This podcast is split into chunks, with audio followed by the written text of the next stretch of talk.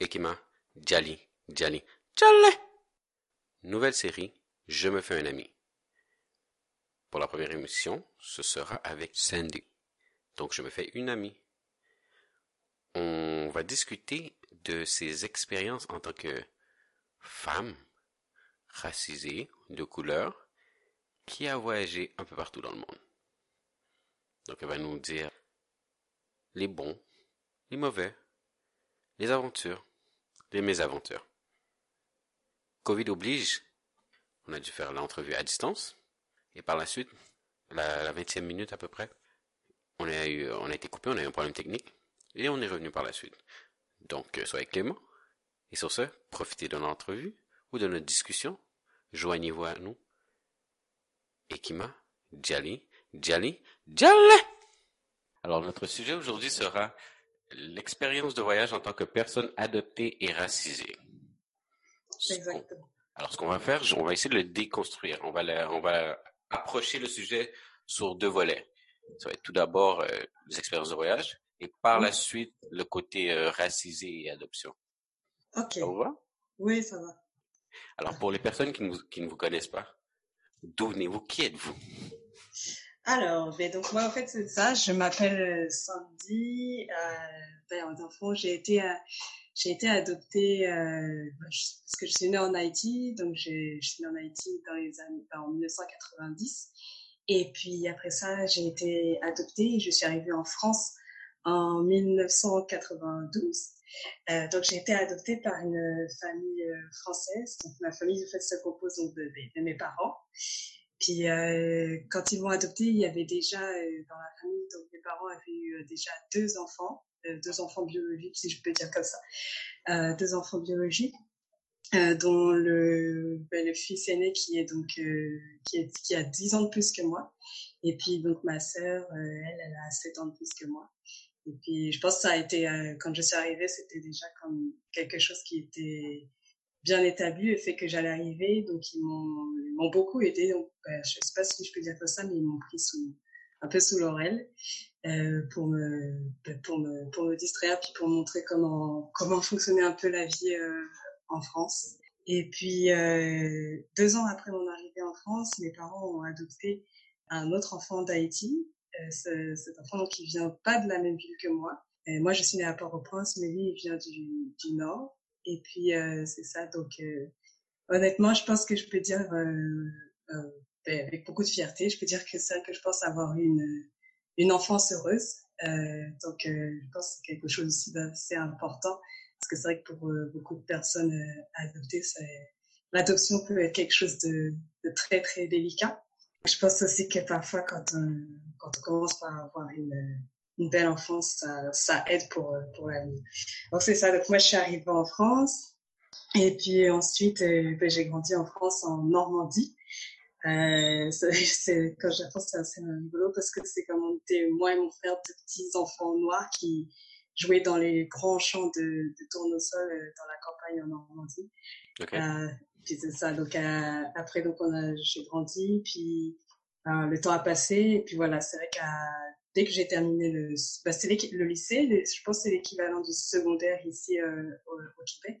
Euh, dès que j'ai terminé le secondaire je suis partie vivre euh, à Toronto au Canada euh, pendant un an. Ben je pense que c'est quelque chose que les beaucoup de Français ils, font aussi c'est le visa vacances travail Ouais. j'ai réussi à, à l'époque quand j'ai obtenu c'était beaucoup plus facile que ce que ça l'est maintenant euh, donc je- pour l'obtenir ça a été très facile. Puis donc je suis partie à un an. Et puis c'est je pense que c'est à partir de là que tout après a un peu commencé puisque c'est là où j'ai un peu commencé à voyager euh, notamment euh, aux États-Unis. Puis après donc c'est juste un an. Mais je, je, pense que j'ai commencé à découvrir une certaine forme de passion pour le voyage. Mhm. et puis ensuite, euh, ben, euh, c'est- bon, c'est vrai que quand j'étais à, à, à Toronto, j'avais vraiment pas de, de diplôme euh, universitaire ni quoi que ce soit, donc euh, c'était un petit peu délicat pour le travail. J'ai réussi à travailler en faisant un peu des jobs, mais c'est vrai que c'était vraiment délicat. Donc euh, après, j'ai décidé, c'est ce qui m'a poussé à, à revenir en Europe pour reprendre des études. Mais c'est là où justement, je suis pas re- rentrée en France, mais je suis allée étudier en Belgique. Et là, j'ai étudié l'éducation spécialisée.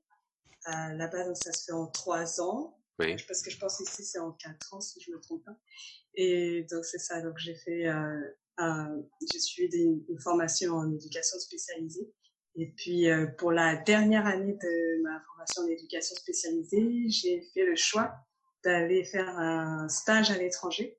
Et c'est ça qui m'a amené en Afrique du Sud, Mhm. où j'ai passé, donc la première fois où je suis allée, j'ai passé quatre mois en Afrique du Sud. Là, c'était pour faire mon stage. Et donc là, c'est vrai que j'ai, c'est- ça a été, je pourrais revenir dessus après, mais c'est vrai que ça a été une expérience assez particulière. Puis Oui. ben, j'ai décidé après de, de faire des démarches pour pouvoir y retourner pour y vivre cette fois-ci. Et puis là, j'y suis repartie pour euh, deux ans. où j'ai La première année, j'ai travaillé. Et puis la deuxième année, j'ai continué de travailler là où je travaillais. Et puis en parallèle, je, je suivais, ben, j'ai réussi à être euh, admise dans l'université là-bas où j'ai suivi un programme en, en- de travail social en drogue et addiction. Ok. Et puis c'est ça. Puis depuis, ben, après, je suis allée à, je suis, euh, je suis allée en Haïti parce que c'est vrai que euh, l'Afrique- du Sud a fait émerger beaucoup de, de questions concernant mon identité de euh, personne adoptée, si on peut dire comme ça aussi. Et Oui. puis, euh, ben, c'est là où j'ai réalisé que je voulais aussi découvrir le pays dans lequel je suis née. Donc, je suis allée vivre après ça huit mois en Haïti. Euh, là, bon, là, c'est vrai que j'ai rencontré euh, ben, la personne qui est mon mari, puis on a décidé, lui il est canadien, donc on a Mhm. décidé d'immigrer au Canada, et maintenant c'est ça, ça fait deux ans que je suis à Montréal. Donc voilà, c'est un peu ça. Bon, alors si je vous repose la question, oui, vous venez nous, qui êtes-vous? Vous êtes quoi, une citoyenne du monde?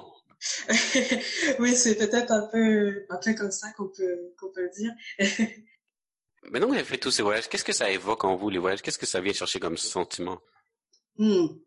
Euh, ben, je pense que, ben, en tout cas, je sais que la première fois où je suis partie, ben, quand je suis partie pour euh, Toronto, Mhm. euh, je sais que je suis partie parce que j'avais vraiment besoin de, comment on peut dire, j'avais besoin de respirer quelque chose de nouveau, parce que je me sentais un peu comme étouffée euh, en France. Oui. Alors je voulais, je voulais, j'avais besoin de changer d'air, j'avais besoin de de me reconnaître et de savoir que je pouvais entreprendre des choses euh, par euh, par moi-même. Et puis je pense votre que premier voyage. Donc c'était Oui. quoi? C'était la, c'était la découverte? oui, oui, oui, c'est vrai, c'était vraiment le tout premier voyage. euh, puis bah surtout oui, un voyage qui se faisait de l'autre côté de l'Atlantique. Oui. Euh, et puis euh, oui, c'était vraiment la découverte. Puis je pense que en tout cas Toronto, ça a été une bonne destination parce que j'ai vraiment parce que c'est vrai que Toronto, c'est une ville qui est très très euh, multiculturelle. Donc euh, je ouais, j'ai vraiment apprécié la, la la manière dont la ville euh, vibre. Euh, Oui. et puis c'est vrai que c'est ce qui m'a donné envie après de ne pas m'arrêter. Ok. Je veux juste approfondir un peu. Oui. Essayez de vous rappeler la première semaine. Hmm. Là, vous êtes dans un, en- un environnement totalement inconnu. Comment est-ce que vous avez été chercher vos repères? Qu'est-ce que vous avez fait pour euh, tous ceux qui n'ont jamais voyagé? Hmm. Euh, ben, je pense au fait que, hmm. en fait, par exemple, au départ, je suis arrivée dans une euh, dans une auberge. Euh, puis là, a- c'est vrai que là, il y avait beaucoup de Français. Euh, Mhm. Donc euh, d'un côté, c'est vrai que Pas trop dépaysé? Euh, oui, oui, oui, exactement, c'est ça. Il y a beaucoup de Français, donc ça a permis euh, que- quelque part d'avoir euh, de bien se lancer dans la situation. Puis il y en avait certains avec qui ben, justement j'ai noué des, des liens. Mais je, c'est vrai que d'un côté, j'avais vraiment pas pour but de rester avec les Français. Donc après, j'ai j'ai vraiment fait toutes les démarches possibles pour chercher une colocation où j'allais pouvoir me retrouver avec d'autres personnes qui ne seraient pas des Français. Et ça, ça a été difficile, mais ça a fonctionné avec euh, du temps et de la patience. Mhm. Et puis à partir de là, ben, c'est vrai qu'après j'ai été en colocation avec, euh, ben là c'était avec des, il y avait des Canadiens, puis aussi euh, des personnes de- d'Europe comme d'Allemagne, République Tchèque. Euh, puis c'est ça, dans ces moments-là, c'est vrai qu'on n'a pas le choix de devoir parler en, en anglais. Donc toutes ces choses-là, après, ça fait que je pense que ça forme comme euh, une nouvelle perspective de comment communiquer avec euh, d'autres personnes qui ne qui ne parlent pas notre langue, et puis comment essayer de se faire comprendre et comment aussi comprendre les, autres personnes aussi. Parlez-vous anglais? Euh, Bon, je peux dire que je parle, je parle anglais. C'est vrai que, par exemple, en Afrique du Sud, j'ai étudié en, en anglais aussi. Euh, mais je, là, depuis que je suis de retour au Canada, j'ai mis un peu l'anglais de côté, même si je le parle parfois avec mon mari.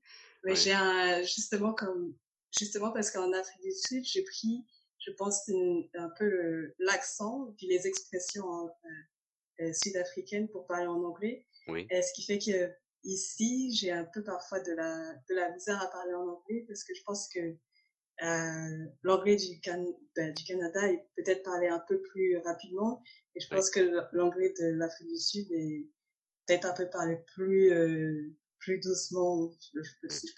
J'aime dire, lorsque les, la différence entre un Anglais et un Américain, c'est que l'Américain va droit au but. Et l'anglais en tant que tel, surtout l'Afrique du Sud, il va prendre le temps d'articuler oui.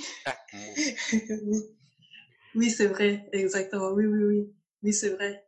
Oui. les, personnes, j'apprécie vraiment ça, parce que les personnes font, font même des, des, pauses parfois entre chaque mot. Mm-hmm. oui, c'est vrai, c'est que, comme, comme vous dites, les, euh, l'américain va, va, plus droit au but. Alors, vous êtes au Canada. Oui. Vous apprenez à vous découvrir ou à apprendre qui est. Est-ce que je peux vous appeler par votre prénom ou votre famille? Ah oui, oui, bien sûr. Donc, vous apprenez à savoir qui est Sandy.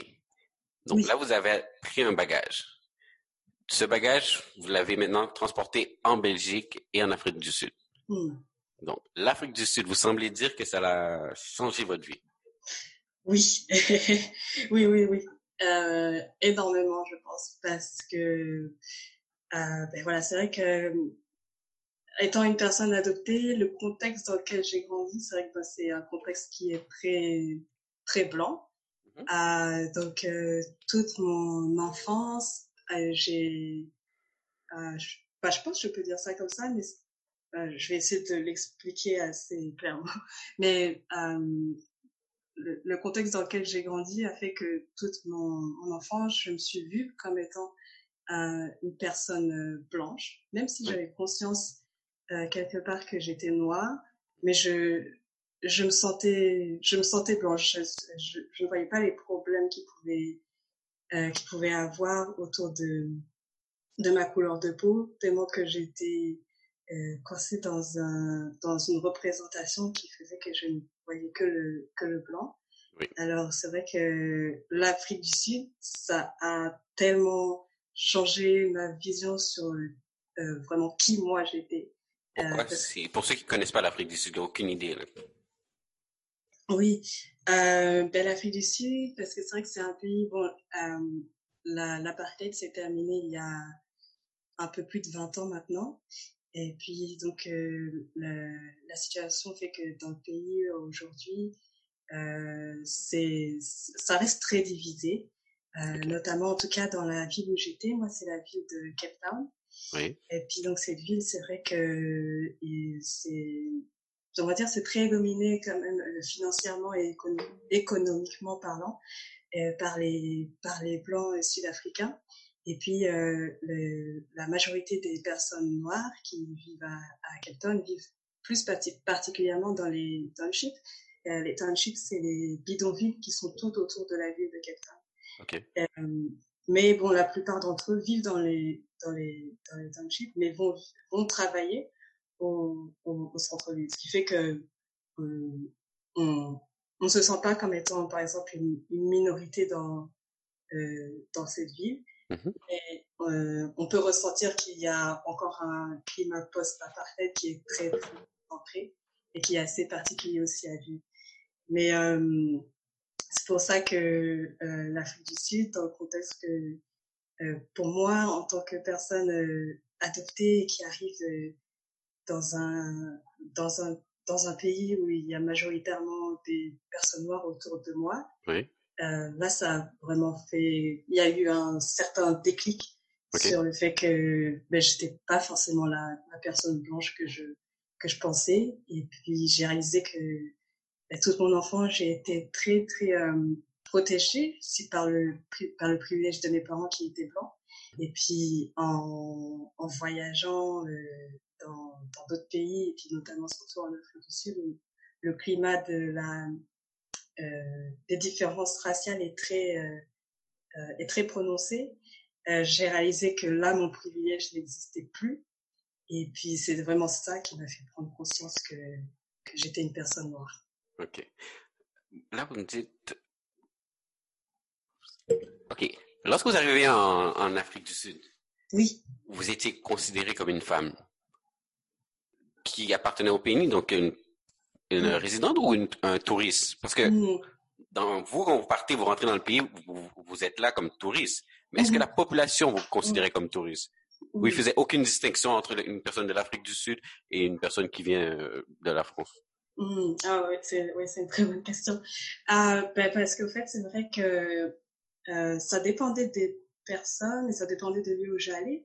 Okay. Euh, mais souvent, les, les Sud-Africains, ils savent tout de suite quand on ne, quand on ne vient pas de, quand on ne vient pas de, de l'Afrique du Sud. Comme les Noirs?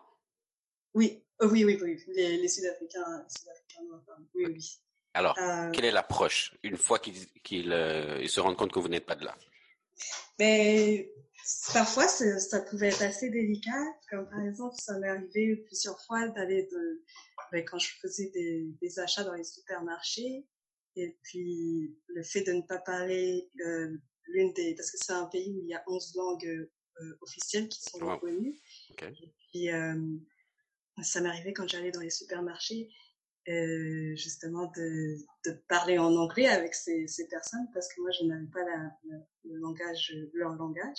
Oui. Et euh, c'est là où parfois ça pouvait poser beaucoup beaucoup de problèmes euh, parce que pour euh, certains c'était perçu peut-être comme étant une insulte le fait que je ne parle pas la langue la, leur langue. Euh, puis c'est vrai qu'il y a aussi un climat de, ils appellent ça donc la xénophobie oui.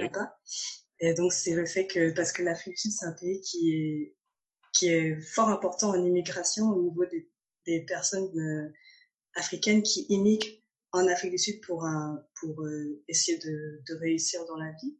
Mm -hmm. euh, donc, ça fait qu'il y a beaucoup de Sud-Africains euh, noirs qui aussi ont certaines formes de réticence envers les autres noirs africains qui viennent euh, vivre en Afrique du Sud. Okay. Et, et donc c'est c'est vrai que moi quand je quand ils me voyaient, c'était un peu ça en fait, c'est qu'ils pensaient que je venais euh, du Congo euh, ou du Sénégal. Et puis ils m'identifiaient donc à une, une autre personne africaine. Et euh, le, parfois les conversations pouvaient être assez froides. Euh, dans le sens où c'est vrai que dès que je dès que je prononçais pas les euh, euh, dès que je montrais que je n'avais pas la capacité de, de parler leur langage, oui. là, ça devenait, ça devenait vraiment problématique. Cette, problème, euh, cette première, euh, on va appeler ça euh, agression, c'est fait oui. par les blancs ou par les noirs? En fait, euh, c'est ça aussi qui a été assez particulier pour moi, c'est qu'autant avec les blancs, j'avais des la difficulté parce que je vivais le racisme avec les blancs, mais avec les noirs, enfin, pas avec, euh, pas avec tout le monde bien entendu, mais euh, avec les noirs, c'est que je vivais aussi beaucoup la xénophobie. Au commencement, quand j'ai commencé à réaliser que j'étais, euh, comment on peut dire, peut-être entre deux chaises, j'ai réalisé que oui, c'était pas aussi aussi facile que, que ce que je, j'avais pensé. Je pense parce qu'en Europe, en tout cas, je sais pas pour le Canada, mais oui. en Europe, quand on voit l'Afrique du Sud, je pense qu'il y a pour beaucoup de personnes, on pense à la, la nation, à, oui, oui, oui, la nation arc-en-ciel, euh, d'où le fait que euh, le, on a l'impression que tout le monde est capable de, euh, de vivre ensemble depuis que l'apartheid est terminé, sauf que c'est, c'est pas encore ça. C'est vrai que pour changer des pour changer des mentalités. Euh, c'est vrai que ça prend plusieurs générations. Oui. Et puis, euh, donc là, l'Afrique la, du Sud actuelle vient tout juste de sortir de l'apartheid, donc le, les mentalités sont encore très, très, très très présente. Vous avez euh, constaté les, les, inégalités, vous avez constaté aussi que vous n'étiez pas blanche. Mm-hmm. On fait quoi maintenant?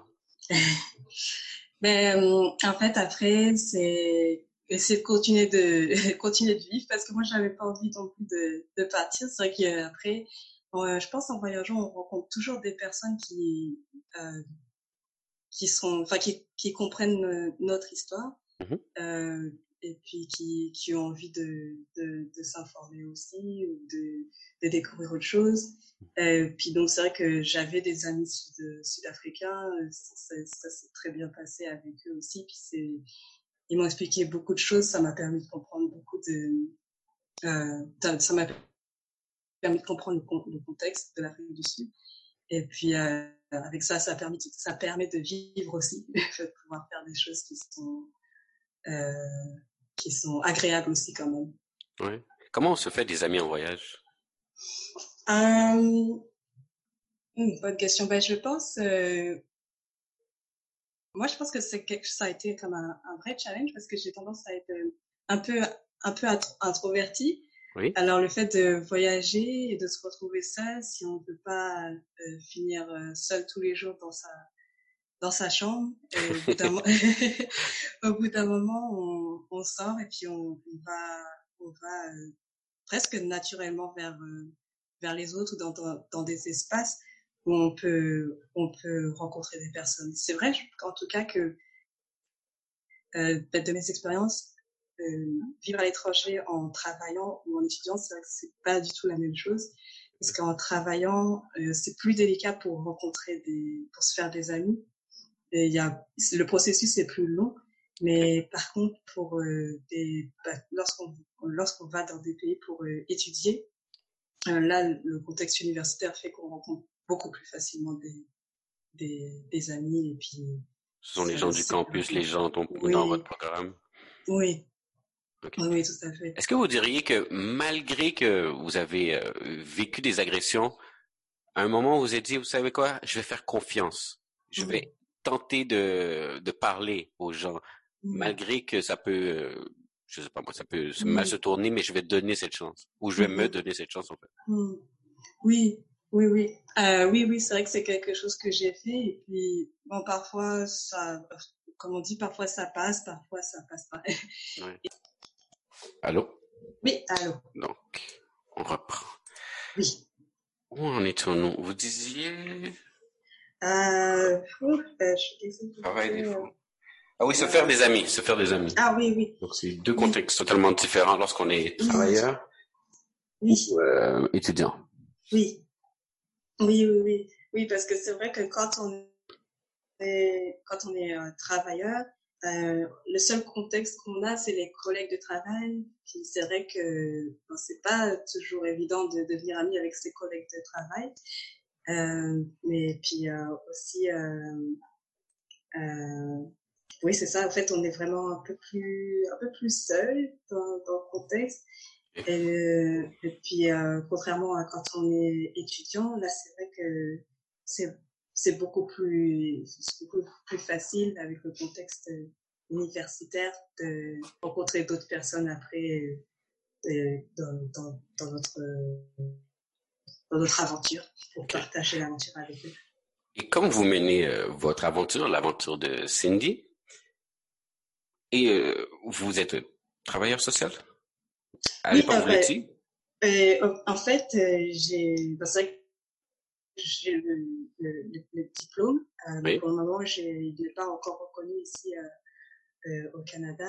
Mais quand je travaillais en Afrique du Sud, euh, le stage que j'ai fait, c'était dans ce contexte-là. Et puis, le travail, c'était un, peu dans ce contexte-là aussi.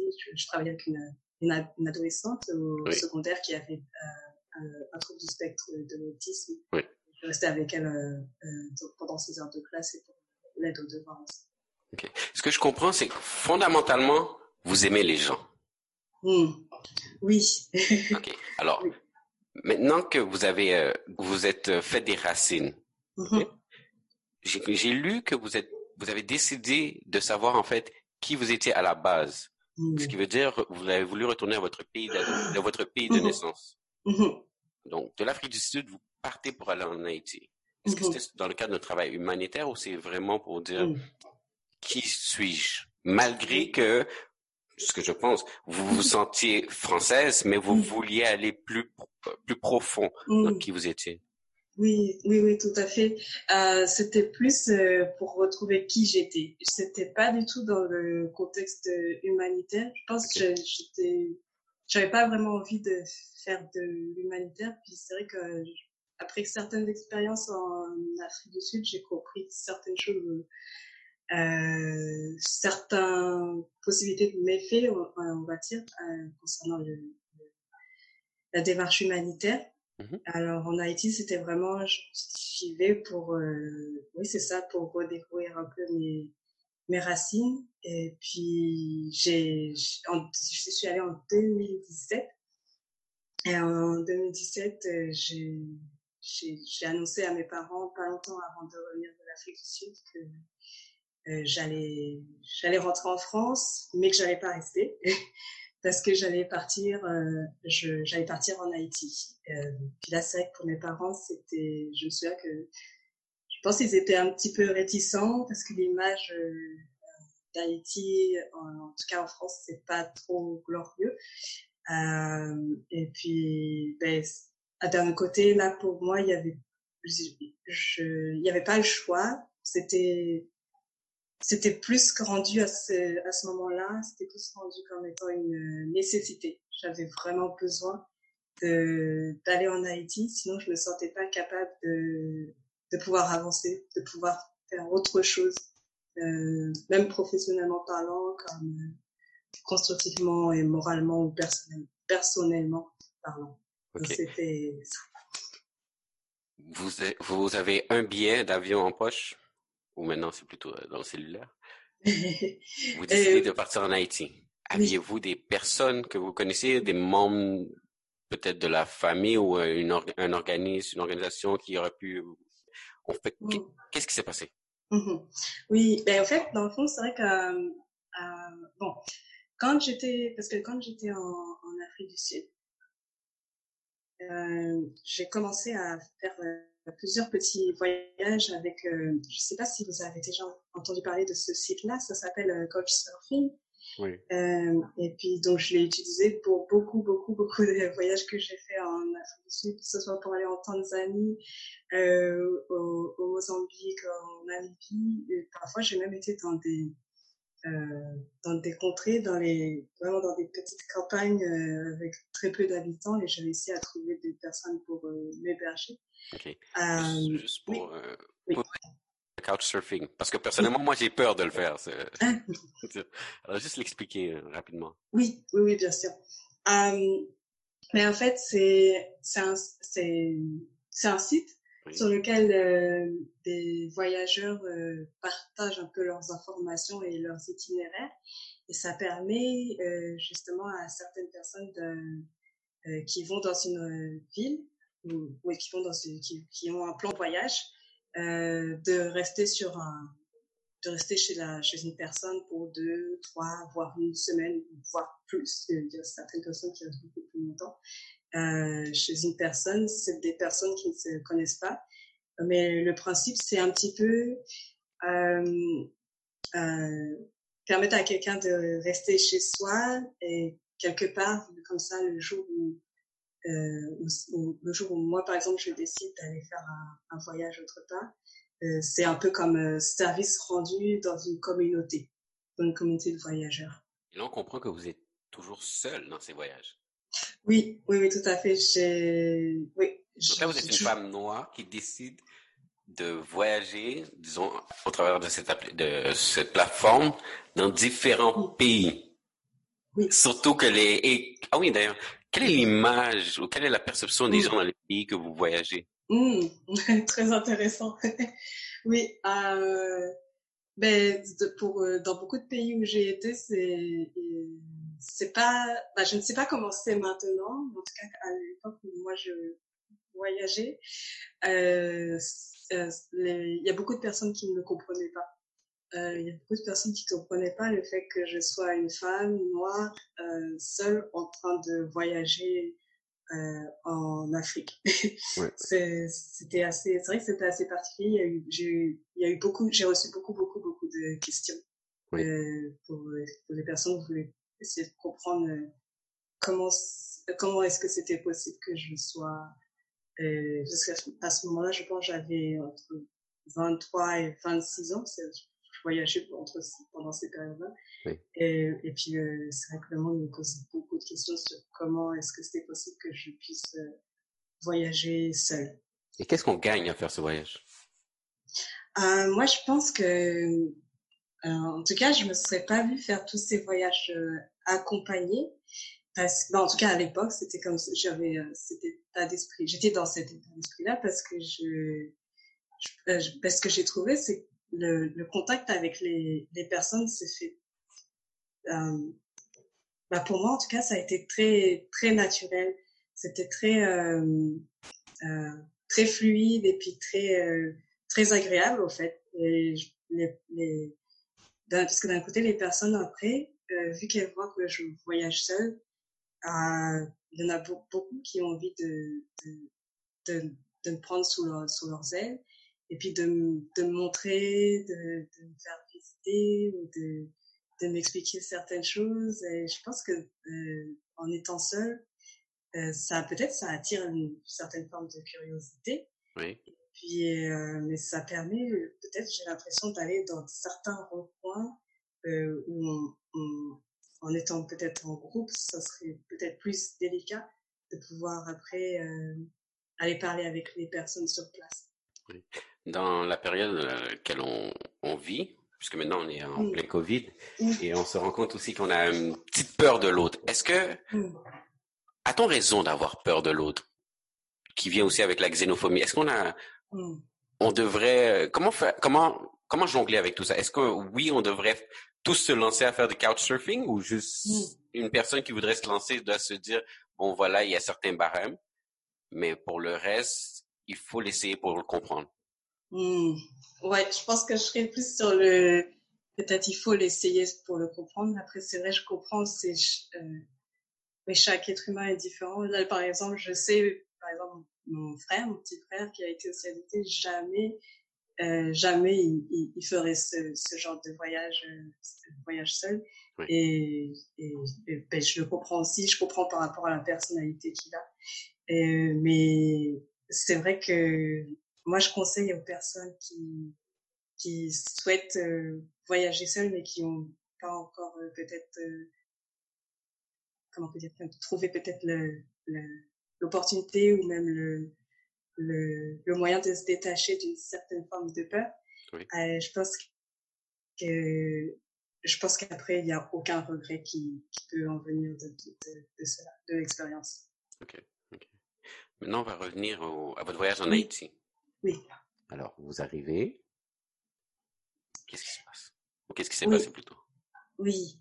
Alors, euh, oui, c'est ça. Oui, oui, parce que c'est vrai, c'est ça que je disais. Donc, j'utilisais euh, la plateforme euh, Couchsurfing et puis euh, euh, bah, par ce biais-là, j'ai rencontré, j'ai contacté euh, un, ben, donc un haïtien qui était sur cette euh, plateforme-là.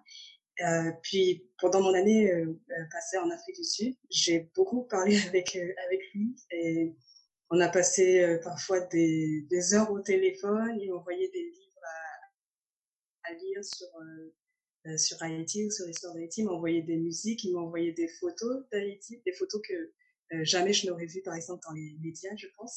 Oui. Et tout ça, ça c'est venu vraiment vraiment alimenter ma ma motivation pour aller en Haïti. Alors quand je suis arrivée euh, en Haïti, c'est vrai que j'avais déjà euh, quelque part donc ce, ce contact-là qui était un contact euh, très important et je pense que j'ai c'est pas que j'attendais beaucoup de ce de ce contact mais que je ben, je savais que j'allais pouvoir euh, compter sur sur lui au fait en étant sur place. Euh, donc c'est ça, je suis arrivée et puis euh, j'ai été donc euh, dans une dans une famille euh, au départ. J'étais pas chez ce contact-là au départ, mais chez une famille. Euh, puis cette famille, donc ça s'est pas bon, ça s'est bien passé, mais pour moi, je, euh, euh, rendu à un certain moment, je ne pouvais plus y rester parce que c'était une famille qui était très très pro, protect, pro, protective. Mmh et puis moi, c'est vrai que quand je suis arrivée là, j'avais soif de découverte et encore plus que, que passer les voyages que j'avais fait en, en Afrique. Euh, donc là, euh, c'était, j'étais un peu comme dans un contexte où j'avais pris l'habitude de faire les choses pour moi-même, par moi-même et d'explorer le monde de, euh, avec mon angle de vue. Et là, j'arrivais dans un contexte où on me disait euh, de faire euh, euh, attention et que je pouvais pas sortir seule. Oui. C'était très, c'était très difficile à ce, à ce niveau-là pour moi. Et puis, euh, puis c'est vrai qu'après, euh, il y a eu certaines, euh, comment on peut dire, il y a eu certaines difficultés aussi mmh vis-à-vis -vis de la situation dans la famille où il y avait donc une reste avec qui était dans cette famille et plusieurs fois donc je l'ai entendu se faire se faire frapper. En fait. Oui, juste expliquer oui. qu'est-ce qu'une reste avec. Ah oui, oui. Euh, donc en fait, une reste avec, c'est en Haïti, ce sont des, des bah, généralement, ce sont des, des mineurs euh, qui ont moins de 18 ans et puis qui parfois certaines, euh, majoritairement des femmes, euh, certaines peuvent euh, encore aller à l'école, mais à côté de ça, elles doivent euh, elles doivent réaliser des tâches quotidiennes pour la famille, des tâches ménagères ou euh, prendre soin des enfants dans la famille, euh, cuisiner pour la famille, nettoyer, euh, nettoyer la, maison de la famille. Donc c'est un peu ça. Et. Vous diriez que c'est une petite version de d'une nourrice. Oui, oui, oui, c'est ça. Pour que les gens puissent bien comprendre. Okay. Oui, exactement. Oui, oui, exactement. Et donc c'est ça. Et puis euh, donc c'est ces personnes-là, je m'entendais, m'entendais vraiment bien d'ailleurs avec elles, mais rendu euh, euh, plusieurs fois, c'était devenu vraiment trop difficile parce que c'est ça s'est fait sur plusieurs euh, plusieurs coups, des jours des jours différents. Et au bout d'un moment, je, je je pouvais vraiment plus euh, je pouvais vraiment plus l'entendre se faire Cette inégalité en fait. Oui, oui. Ouais. Euh, donc euh, voilà. Après, je suis partie et c'est là où justement euh, euh, ce fameux contact oui. que, avec lequel j'avais discuté pendant longtemps m'a grandement accueilli chez chez lui et ça là ça a changé toute la la, la suite de mon parcours en Haïti. Là, c'est j'allais vibrer avec lui dans ces dans ces soirées. Je rencontrais ses amis je, ouais, je, je, restais chez lui pendant que c'est lui il travaillait. Je restais chez lui avec euh, son frère et puis euh, oui c'est ça. Et aussi grâce à lui après j'ai rencontré aussi mon euh, mon mari donc c'est tout ça toutes ces choses là ça ça a vraiment tout changé. Puis euh, après j'ai pu avoir des informations plus concrètes sur euh, comment se déplacer en Haïti en utilisant les, les tap-tap. Les, les, les tap-tap, ce sont les... Une version de taxi. Oui, oui, oui, exactement. Les versions de, de taxi. Euh, comment prendre des, des, des, mots, des motos, parce qu'il y a beaucoup de personnes qui ont des, des chauffeurs ou des choses comme ça. Donc, j'ai un peu comme, pu réussir à comprendre comment savoir quel prix il fallait que je, je, je négocie ou pas. Enfin, toutes ces choses, toutes ces petites choses-là, après, ça m'a permis à, à moi de revenir un peu, euh, quelque part assez autonome euh, en, en Haïti pour pouvoir y faire euh, ce que j'avais besoin d'y faire. Et c'était de faire mes recherches aussi en, en, en temps, des recherches de famille. Alors, lorsque vous êtes arrivé en Haïti, oui. vous aviez un certain, ce que j'appellerais un, un, fantasme du mmh. pays, de la culture, mmh. de votre intégration. Mmh. Alors, le passage du fantasme à la réalité, cela a été positif ou négatif pour vous? Oh, c'est une très bonne question. Euh, ben, je pense que, au, final, je pense que ça a été euh, euh, positif, même si ça a été difficile. Parce que, et ça, c'est vrai que d'un autre côté, les voyages que j'ai fait avant, euh, avant Haïti, ça m'a préparé. Euh, moi, j'appelle ça une préparation involontaire, parce que je savais pas qu'en voyageant, ça, ça allait m'apporter beaucoup plus euh, pour le, ce premier retour en Haïti. Et c'est vrai que notamment, donc, arrivé en Haïti, et je pense que j'avais compris au départ, quand je suis arrivée, que j'étais pas, je n'étais pas forcément chez moi. Et ça, c'est parce que c'était des sentiments que j'avais déjà vécu aussi à, quand, je, voyageais autour des pays, autour de l'Afrique du Sud. Euh, dès que je mettais les pieds dans le pays, je comprenais que j'étais, j'étais pas forcément euh, une locale, même si j'en, même si je porte la même couleur de peau, mais je savais que euh, j'ai pas le langage, je n'ai pas les attitudes de ces personnes. Il y a beaucoup de choses que je n'ai pas. Donc c'est vrai qu'au début, je pense, euh, que pour moi, ça a pris quand même trois mois avant de pouvoir sortir de la phase euh, épanouissement, ben, la phase où je, vois, je voyais Haïti avec beaucoup de d'étoiles dans les yeux, où je me disais, ah, tout, est, tout est beau, tout est, tout est magnifique. Euh, Enfin, j'avais conscience qu'il y avait des, des, que tout n'était pas beau, mais c'est vraiment, je veux dire, oui, dans, le, dans, la profondeur, puis même dans le contexte sociopolitique aussi. Et puis, euh, oui, je pense que ça m'a pris trois mois avant de, de vraiment, vraiment sortir de cette, de, de cette phase-là. Et je pense que c'est une phase qui est aussi assez importante parce que euh, je pense qu'aujourd'hui, ça me permet de, je pense qu'aujourd'hui, ça me permet parfois de rire de certaines situations, euh, comme notamment le fait de m'être fait appeler euh, blanc euh, de nombreuses fois en Haïti. Euh, parce que c'est que blanc en Haïti, ça désigne donc euh, toutes les personnes qui sont étrangères. Donc on peut être aussi noir et se faire appeler blanc. Et c'est vrai qu'au départ, il y a eu des, petites choses comme ça que je j'ai pas vraiment saisi euh, en profondeur. Et c'est seulement après trois mois que j'ai vraiment pris le temps de, de le détacher de tout ça et me dire, OK, je suis juste euh, Sandy.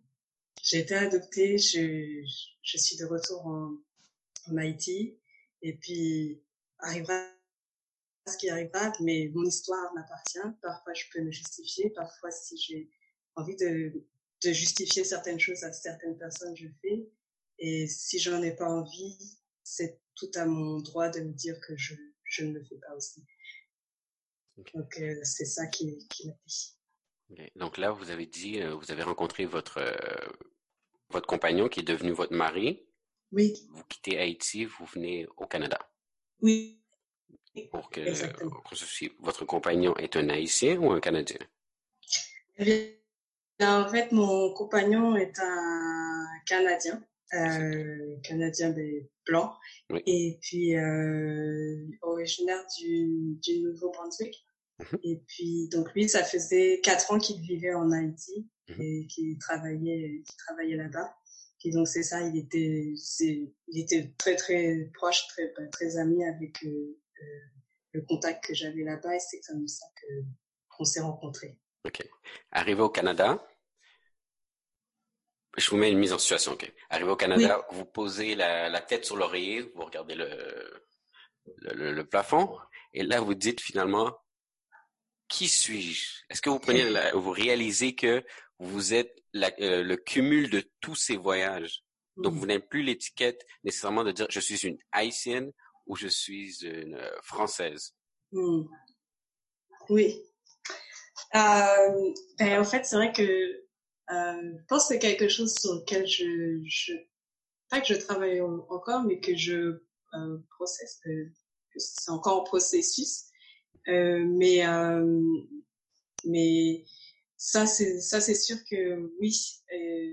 pour moi, je, je sais que je suis euh, vraiment le, le oui c'est vrai le, comme, comme vous dites le, le cumul de toutes ces, ces expériences et c'est, c'est, parfois c'est étrange, mais je le vois même dans, rien que dans la manière de, de cuisiner ou de, de penser. Comme le jour, je me suis surprise à, à, à, regarder quelque chose qui me choque, un article qui me choquait en anglais. Oui. Puis je, je, je répondais juste en disant ah mais euh, je, je, répondais juste en disant jeez jeez. Et parce que par exemple ça je sais que c'est le côté sud-africain où les Sud-Africains euh, au lieu de dire, euh, de, de simplement disant Jesus, ils vont juste dire Jesus comme ça s'écrit euh, J, J, W, E, et Z.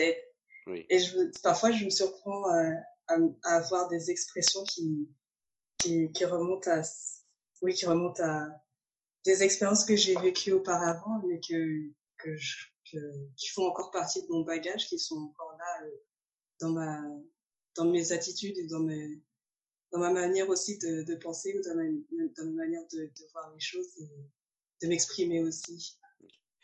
On va juste poursuivre et en même temps changer de volet, parler de l'adoption. Vous avez dit maintenant euh, bagage. Quelle est la charge sociale d'une personne adoptée? Oh. ah, Très intéressant. euh...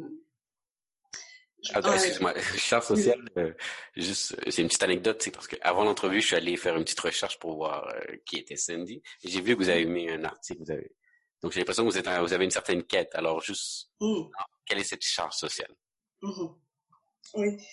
Euh, ben en fait, euh, c'est vrai que pour beaucoup de personnes, pour, beaucoup de personnes adoptées, euh, il y a une certaine forme, en tout cas, dès qu'on parle d'adoption, donc bah, pour moi en tout cas, c'est un peu ça, c'est parler d'adoption, c'est aussi parler de séparation, parce que quelque part, donc, euh, euh, être adopté, ça veut dire qu'on a été séparé de, de nos parents biologiques. Euh, pour beaucoup de personnes adoptées, on va plus penser à la, à la mère en général.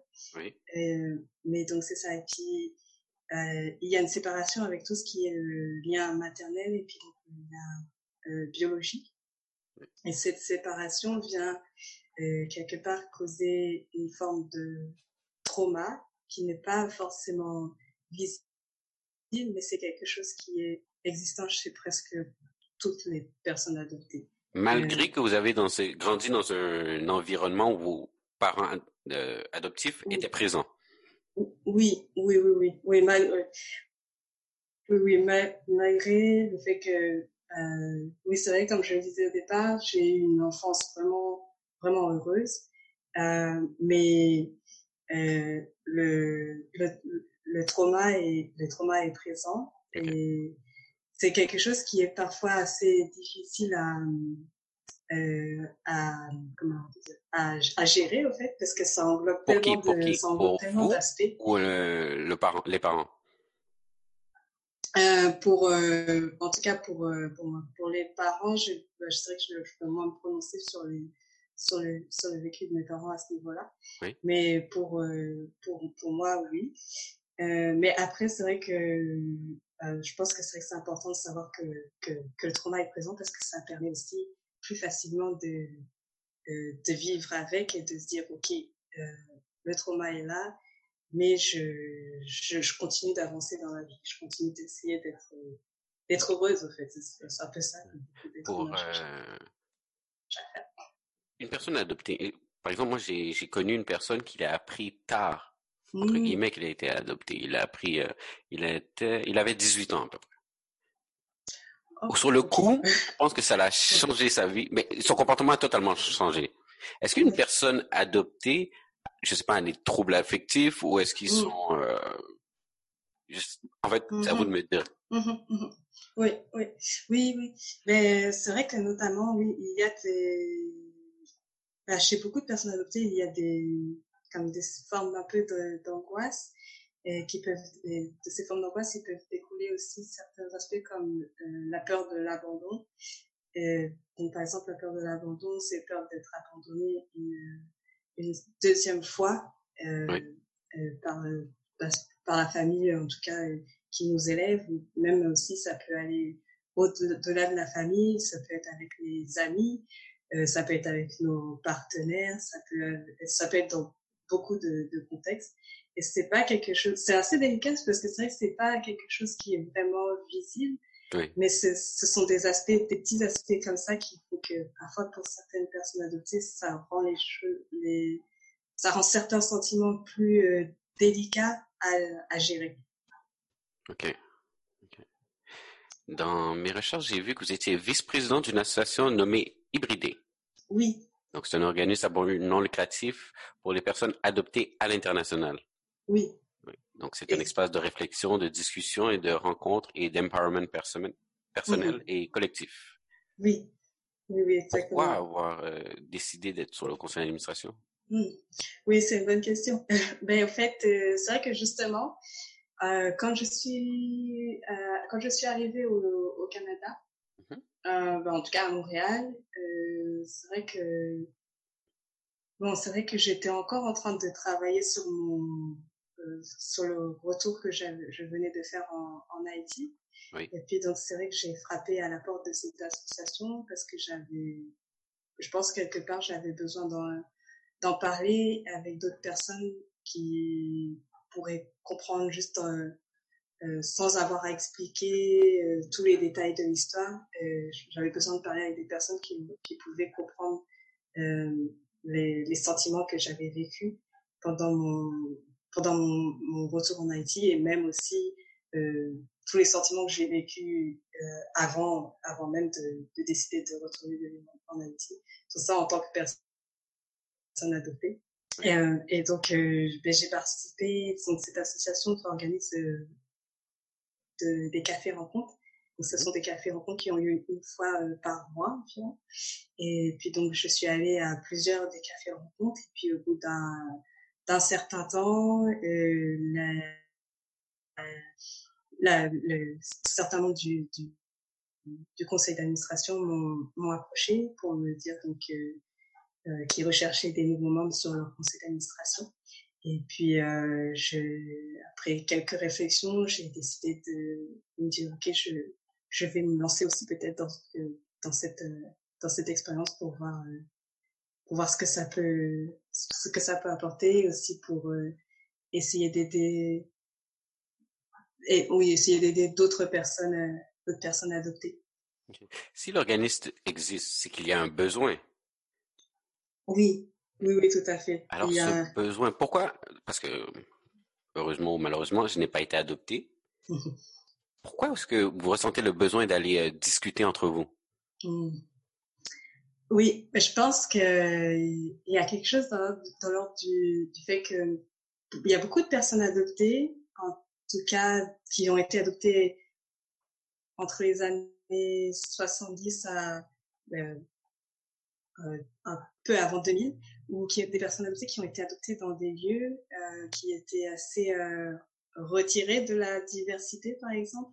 Oui. Euh, puis euh, il y a beaucoup de personnes adoptées donc qui ont rencontré certains certains certains problèmes euh, au niveau du, du développement social, qui se sont posé beaucoup de questions et qui ont surtout qui ont il y a beaucoup de personnes adoptées qui ont pensé que euh, ce qu'ils vivaient c'était quelque chose euh, c'était quelque chose du- d'unique et qu'il n'y avait personne d'autre qui vivait qui vivait ces, qui avait des expériences similaires à ce qui, ce qui peut- à ce qu'ils pouvaient vivre.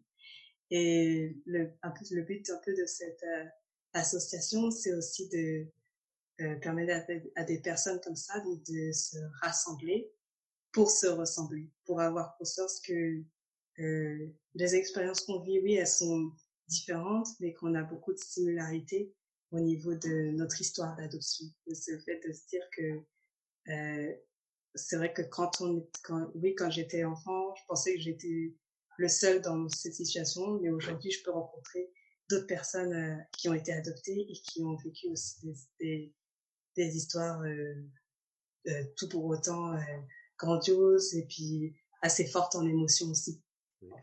Par exemple, pour la, la plupart des jeunes, on va dire, ont vécu une adolescence où euh, on est allé à des extrêmes.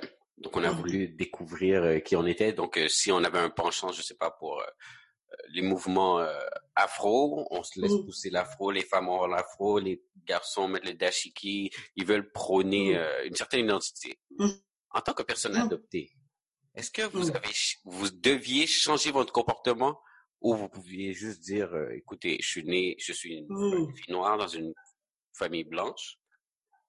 Ou euh, lorsque je déménage, par exemple, vous arrivé au Canada, si vous avez dit, je dois agir Oui, comme une Canadienne ou je dois agir comme une Haïtienne? Parce que les gens ils vont te- Mhm. demander nécessairement d'où tu viens.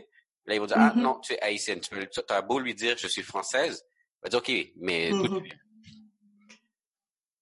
Alors oui. est-ce que Euh, vous, essayez- vous cherchez à assimiler ou vous euh, acceptiez qui vous étiez?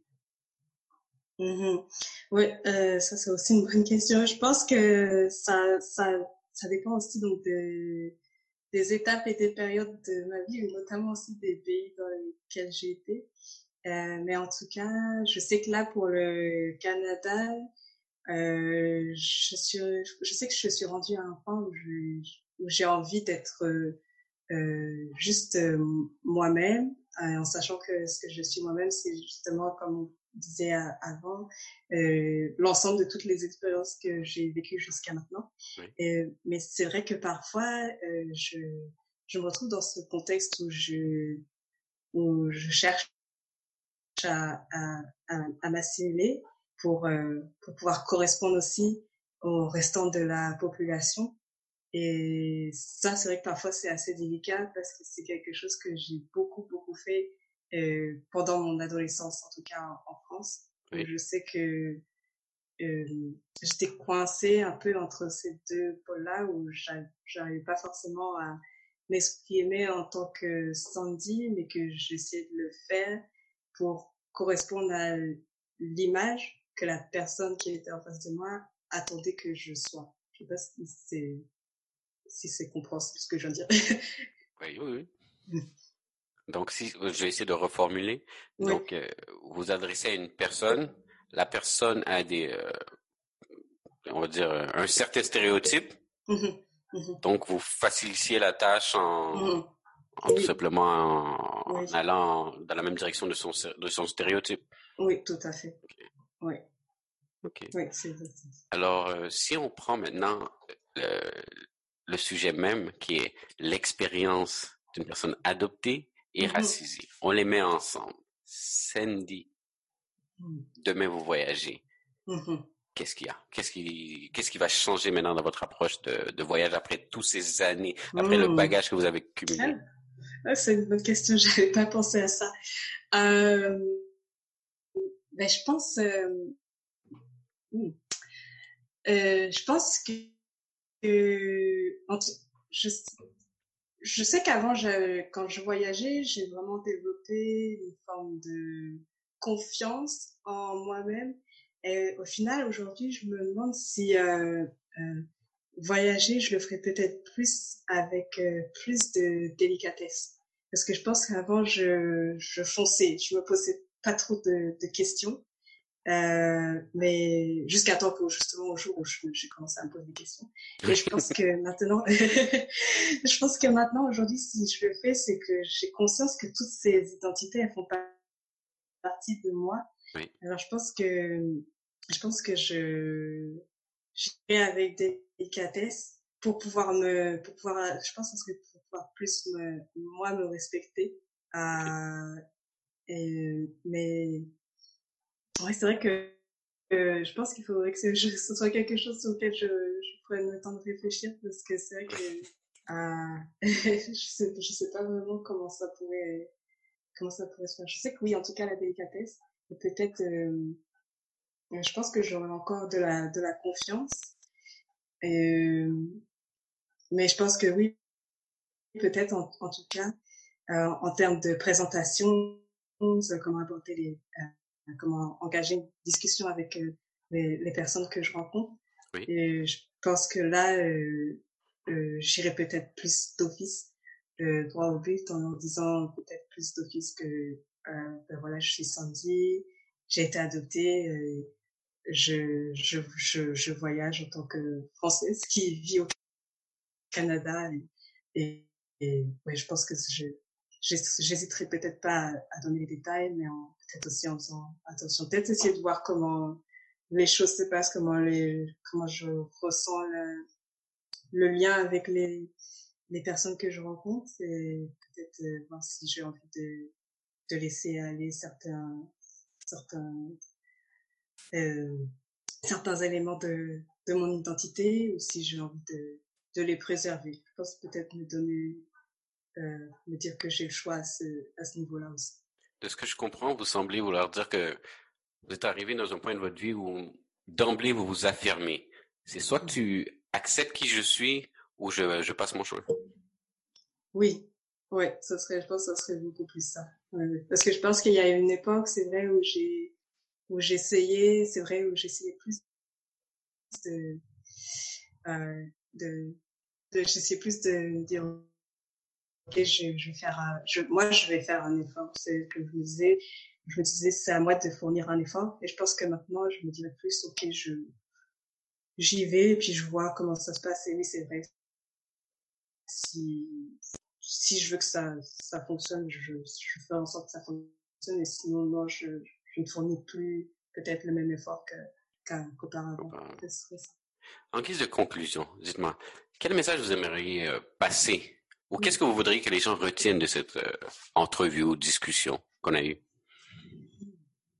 Euh, probablement, je pense que je pense qu'il est important de pouvoir se faire euh, confiance et, je pense c'est vrai que euh, je pense que bah, concernant la situation aussi actuelle comme on, comme on est aujourd'hui et je pense que maintenant euh, la peur de l'autre c'est quelque chose qu'il faut quelque part peut-être si je peux dire comme ça effacer parce que je pense que maintenant aujourd'hui on va avoir besoin de euh, de se serrer les coudes, de solidarité et puis de de, de marcher de marcher tous ensemble du mieux qu'on puisse en tout cas, de marcher tous ensemble vers euh, vers euh, quelque chose qui sera peut-être comme meilleur pour pour tout le monde et puis ouais, je pense que ce serait ça. je pense que euh, ouais, ne pas ne pas avoir peur et puis essayer de tenter essayer de tenter ce qu'on a comme, euh, comme projet pour, euh, pour, pour, voir si ça peut fonctionner. Oui. Ok. ok. Une petite question qui, euh, c'est vraiment, c'est ma curiosité. En huit ah mois, est-ce que vous avez appris à parler euh, créole haïtien? Oh, bonne question. Euh, ben en fait, euh, je peux pas dire aujourd'hui que je suis fluide en, en créole haïtien. Euh, ça, c'est aussi notamment quelque chose qui a été parmi les expériences en Haïti, justement, euh, avec toute cette phase où je suis sortie de l'émerveillement. Oui. euh, parce que c'est vrai que quand je parlais en créole, quand j'essayais de parler en créole avec les, les Haïtiens, euh, c'est aussi dans ce moment-là que je me faisais appeler blanc. et, et puis, euh, et puis, ben, j'ai compris que euh, j'avais un j'avais un accent dans tous les cas et je, je, je, parlais comme étant comme comme étant une personne qui n'avait pas grandi en, en Haïti. Donc euh, ça ça a beaucoup freiné au fait mon mon comment je pense mon apprentissage du du créole haïtien. Euh, même si, par exemple, là, je, parfois je communique avec des, des amis, et je me force, je leur écris en, en créole ou euh, euh, j'essaie de, ouais, j'essaie de d'engager un peu le créole dans, dans, dans tout ça. Ici, c'est à Montréal, j'ai repris des cours de créole aussi. Oui. Euh, mais après, euh, je pense que je suis plus, peut-être je sais plus de choses que je ne pense, mais je pense que je suis coincée dans la peur de m'exprimer. c'est aussi une chose que j'ai constaté en voyage. Mmh. La langue, c'est euh, mmh. important en fait. C'est oui ça, ça crée un lien. Mm-hmm. Pour certaines personnes, le fait de faire l'effort de parler sa langue, tu, mm-hmm. viens de la, tu viens de la gagner. Mais pour d'autres, le fait que tu ne maîtrises pas sa langue, mm-hmm. alors que tu devrais la maîtriser, c'est difficile. Oui, oui, oui, c'est vrai. Oui, oui, oui. Ça, oui, c'est vrai qu'en Haïti, c'était, c'était vraiment ça. Ouais, oui, oui. Et puis, oh, ouais, d'un côté, bah, j'ai une petite anecdote au passage, là. C'est vrai que je pense, je repense à un, un voyage que j'ai fait euh, pour aller au, au, au Lesotho. Je sais pas si, vous voyez, c'est le Lesotho, c'est quand on voit la carte de l'Afrique du Sud, le Lesotho c'est un tout petit pays qui est coincé euh, à, à l'est, euh, un peu au nord, euh, nord-est de de l'Afrique du Sud. Il est vraiment dans le dans l'Afrique du Sud, entouré par l'Afrique du Sud. Et c'est juste un tout petit pays qui est entouré de montagnes et qui de montagnes qui font la un peu la séparation avec l'Afrique du Sud. Et puis donc moi j'ai fait un voyage pour aller là-bas. J'ai pris un, un, des minibus, un peu les équivalents comme des tap on dit. Et j'ai pris un minibus pour me rendre là-bas. Puis arrivé à la frontière, euh, il a fallu prendre un autre bus. Et là dans le bus, je me suis installée euh, à la place à, à l'avant du, du minibus. Et c'était la place qui était réservée aux femmes un peu plus âgées, on va dire, comme au-delà de 50 ans. c'était la place qui était qui leur était réservée. Donc moi, j'étais j'étais une touriste. J'étais une touriste, j'avais pas compris ça. Mais le, le, le monde autour n'avait pas compris que moi j'étais une touriste. Donc en fait, ils sont tous venus me parler en Sosoto. Oui. Euh, c'est la langue locale là-bas. Ils sont tous venus me parler en Sosoto. Euh, puis euh, moi je leur répondais en anglais. Je disais ah, je, je suis désolée, je je, je je parle pas le, Sosoto. Et puis euh, euh, là, c'est vrai qu'après ils ont commencé à me dire que euh, j'étais que j'étais une insulte au fait parce que je parlais pas euh, je parlais pas leur langue et puis euh, en fait moi j'étais un peu oh, mais enfin je disais juste ben je suis je suis pas suis pas ouais je suis pas je suis pas d'ici. Mais mais c'est juste euh, après c'est oui c'est c'est facile ça se passe sans sans problème aussi mais c'est juste des petits des petites choses comme ça c'est vrai où on comprend que le, le langage, c'est vraiment quelque chose de très important. vrai. Vous avez compris que j'ai euh, volontairement, je suis pas allé en profondeur de toutes les mésaventures que vous avez en mmh voyage. Parce que mmh je, de ce que, de cette entrevue ou euh, discussion, j'aimerais qu'on voit les, les bons côtés, qu'on apprenne à. Mmh. En fait, je voulais rentrer dans votre tête, tout simplement, en tant que personne adoptée qui a euh, voyagé. En plus, dans un contexte où vous étiez entouré de noirs. Et je sais pas pourquoi, mais on a ce, on a l'impression que parce qu'on est noir, on va nécessairement euh, mieux jongler avec d'autres noirs. Mais c'est ça, une mmh. culture. Mmh. Derrière la couleur, il y a une mmh culture et c'est ce que je voulais qu'on passe euh, à travers de cette heure de l'importance de la culture. Oh, tout à fait. Oui, oui, exactement. Oui, oui.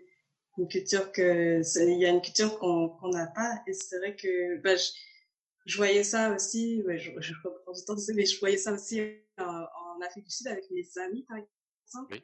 euh, euh, bah, mes amis noirs sud-africains. Euh, parfois, on, allait dans des lieux où il pouvait y avoir des noirs américains euh, qui, qui, qui, qui, qui, étaient là. Et puis, euh, en fait, j'ai réalisé que c'est vrai qu'il y avait, euh, comment on peut dire, une, une différence euh, énorme entre la, perception que chacun des deux ont de, de l'un et l'autre. Parce que je pense que pour le nord-américain, ben, je sais qu'il y a beaucoup de délicatesse aux États-Unis qui font qu'il y en a certains qui recherchent aussi euh, à reconnecter avec leurs euh, racines en Afrique, euh, donc qui, qui apporte euh, forme d'importance à ce niveau-là. Et c'est vrai que mes amis sud-africains, eux, ils étaient, c'était comme, ça pouvait pas passer avec eux, avec les, euh, les Noirs américains. Il, y a beaucoup, il y en a beaucoup qui m'ont dit qu'ils, bah, avec toute honnêteté, qui m'ont dit qu'ils ne les supportaient pas. Euh, donc euh, c'est vrai que, oui, c'est vrai que être noir, euh, c'est pas forcément un passe-partout quand on quand on arrive en, en Afrique ou même dans d'autres pays où il y a beaucoup d'autres personnes noires qui vivent aussi, c'est vrai. Oui. Euh, Est-ce que les, euh, les rencontres à l'hybridé, c'est oui. ouvert à tous ou c'est que pour les gens adoptés? Euh, ben, principalement, en tout cas, les cafés rencontres, c'est ouvert seulement pour les personnes adoptées parce okay. que ça doit être comme un... Ça, Discrimination. Ça, ou, un espace privé pour, euh, pour pouvoir euh, espace privé pour pouvoir mieux communiquer et mieux se comprendre et, et puis euh, pour un peu respecter la, le, la parole de l'autre. Mais parfois, il y a des moments où on essaie de d'ouvrir ces espaces de discussion. Notamment, là, en ce moment, on essaie d'aller un peu dans, dans, les, dans les régions du Québec pour, okay. euh, pour aller parler, euh, pour aussi essayer de rejoindre d'autres personnes adoptées, mais aussi pour, euh, pour euh, pour euh, faire des, des présentations ou pour euh, parler d'adoption. Et puis dans ces moments-là, les, toute personne qui souhaite y participer peut oui. y participer aussi. Parenthèse. Donc vous, vous êtes une personne de couleur ou vous êtes racisée? Hmm, euh, hmm, C'est une bonne question. euh, probablement, je pense que je dirais que je pense que je suis une personne de couleur. Donc, les personnes de couleur, on retrouve dans les adoptés des euh, personnes issues d'Haïti, Oui, de l'Afrique et euh, de l'Asie. oui, oui. C'est vrai que, bon, en tout cas, ici au Québec, la plupart, c'est, c'est vrai, c'est Haïti, euh, l'Asie, puis aussi l'Amérique, un peu l'Amérique du Sud aussi, quand même. ouais. J'ai pas entendu la dernière. Ah, l'Amérique du Sud. Ok, ok, ok. Donc, il y a très peu de, de ce pays qu'on appelle l'Afrique. Euh, ici, ben, en tout cas, euh, dans le contexte, en tout cas, de l'hybride, c'est vrai qu'il y en a euh, très peu. Ben, moi, j'en ai pas, jusqu'à maintenant, j'en ai pas rencontré, rencontré dans ça. Je sais qu'il y, en- qu'il y en a au, au Québec. Oui. Euh, j'en ai déjà rencontré un petit peu. Mais contrairement à, au nombre de personnes adoptées de l'Asie et d'Haïti et de l'Amérique du Sud, et je, je pense que c'est un peu moins. Mais par contre, en France, euh, là, il y en a beaucoup plus, des personnes adoptées de, de l'Afrique.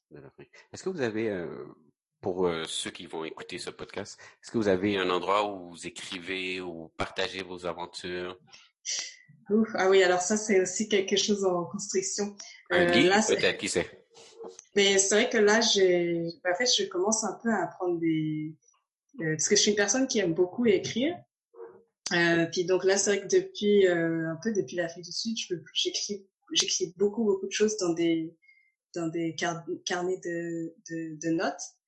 Euh, alors euh, euh, j'ai beaucoup de pages d'écriture parce que là, c'est vrai que depuis ce temps-là, ça fait ça fait beaucoup aussi. Et mais j'ai commencé aussi à faire un un blog et pour le moment le blog n'est pas euh, n'est pas en ligne enfin, n'est pas je l'ai pas partagé je l'ai partagé seulement avec euh, des, ben, avec euh, mes amis d'Haïti et puis notamment mon, compagnon mais c'est quelque chose là sur lequel je, je je travaille petit à petit parce que je c'est vrai que j'ai pour but de- d'essayer de euh, de publier un livre euh, quand je quand je dans un avenir euh, proche ou lointain, mais c'est quelque chose que je que je souhaite faire. Alors, s'il y a des gens qui aimeraient entrer en contact avec vous, ils le font par, Euh, ils peuvent le faire par euh, ils peuvent vous envoient un courriel sur l'hybridé ou? oui, ou par oui ou par privés aussi. Oui, oui, tout à fait.